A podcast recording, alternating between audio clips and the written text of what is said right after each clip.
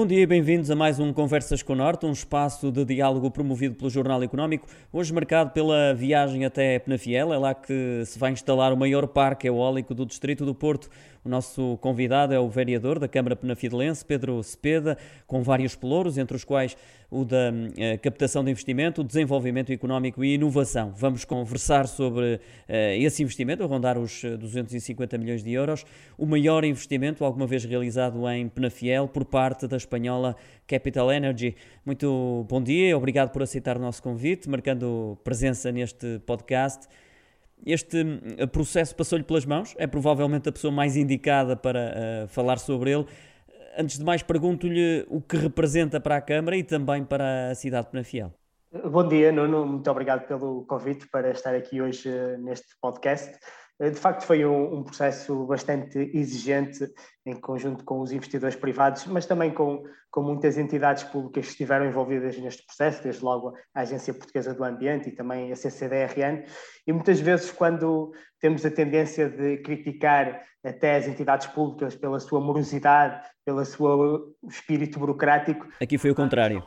Aqui foi precisamente o contrário. É um bom exemplo de quando os poderes públicos eh, se sentam à mesa e têm uma visão comum para o território, podem conseguir, eh, num prazo muito razoável, viabilizar um investimento que, como disse, é muito significativo e que para Penafiel será extremamente positivo, sobretudo pelo contributo que dá para a sustentabilidade ambiental. Estamos a falar de dois parques eólicos, eh, constituídos por 19 aerogeradores, terá uma capacidade de produção de 253 gigawatts-hora por ano. Fazendo uma analogia à, capacidade de, de consumo eh, doméstico, podemos dizer que eh, a capacidade instalada nestes dois parques eólicos irá servir, por exemplo, toda a população eh, do Tamque Souza ou até, eh, num outro espírito comparativo, a cidade do Porto. Ou seja, a, a energia produzida neste parque eólico será, seria capaz ou será capaz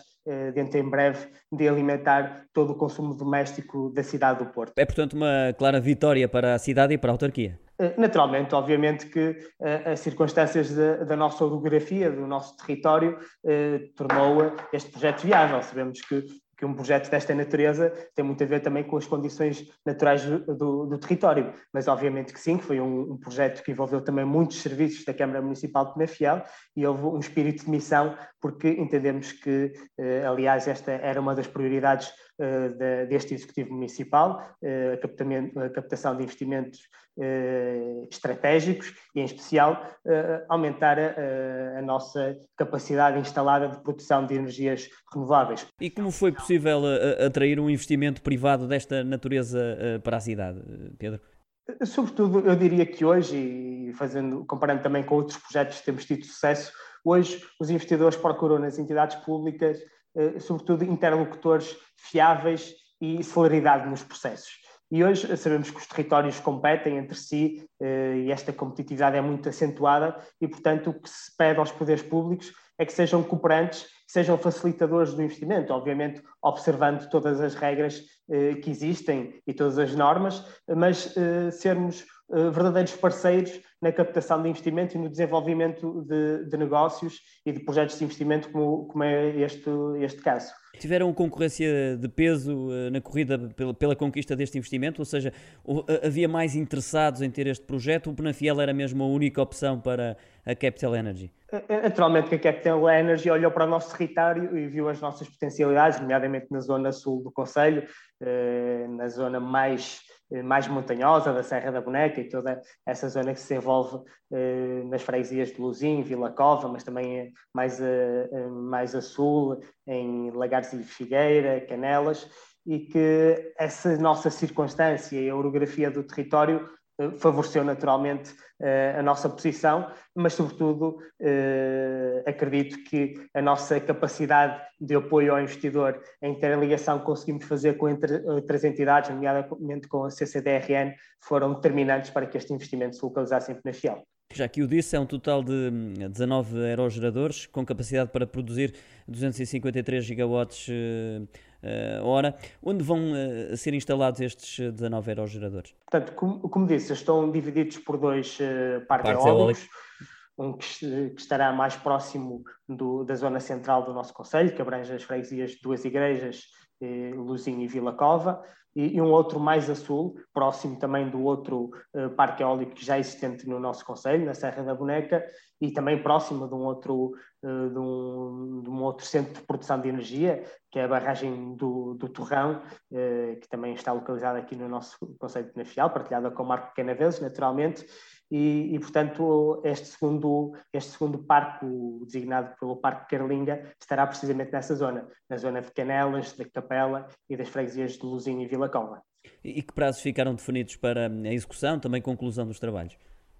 Este processo tem, está com elevado estado de maturidade. Eh, a Agência Portuguesa do Ambiente já emitiu uh, o, o, todos, todos os formalismos que são necessários cumpridos estão cumpridos, existe já a declaração de impacto ambiental favorável e, portanto, a expectativa é que durante o verão deste ano, 2022, o investimento uh, seja iniciado, os trabalhos no terreno uh, arranquem e que daqui por um ano no verão de 2023, o parque eólico possa já estar em funcionamento e possa estar a ser produzida energia através destes aerogeradores. Ainda do ponto de vista do investimento, olhamos para um outro projeto que é um centro intermodal de transportes, que vai servir não só o Conselho como também a região. É pensar não só no conforto das pessoas, oferecendo outras eh, possibilidades eh, e facilidades nas deslocações, mas também na, na problemática da sustentabilidade ambiental. Sem dúvida, também é um projeto, este com investimento público, naturalmente, com recurso a, fundos comunitários, através do, do Plano de Desenvolvimento Estratégico do Conselho de Penafiel, e, e, portanto, estamos a falar de um, um investimento de cerca de 2,5 milhões de euros eh, para a criação de uma central de transportes, de um interface multimodal próximo da estação de Novelas, que irá, no fundo, articular a rede ferroviária com a rede de transportes rodoviários do município de Penafiel, mas também de toda esta região uh, do Tâmega Sousa. Para quem conhece Penafiel sabe que a estação de Caminhos Ferros está a 3 km do centro, do centro de Penafiel e no ano passado o nosso Presidente de Câmara, Antonino de Sousa, escrevia num jornal nacional, num artigo de opinião, que dizia que o comboio está de regresso a Penafiel. E, e de facto, eh, com este investimento, eh, iremos melhorar a ligação entre o centro urbano e a estação de caminho de ferro. Hoje as pessoas têm muita dificuldade em encontrar transportes públicos que façam esta articulação entre o centro urbano e a estação de caminhos de ferro, mas para além do, da central de transporte vamos também construir uma nova via, eh, uma nova via rodoviária, mas também que terá ciclovia e passeios e que irá encurtar em cerca de 50% a distância entre o centro histórico e, esta nova central de transportes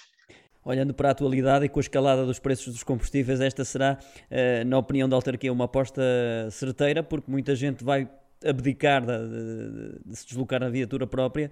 eh, e, e, recorrer aos transportes públicos.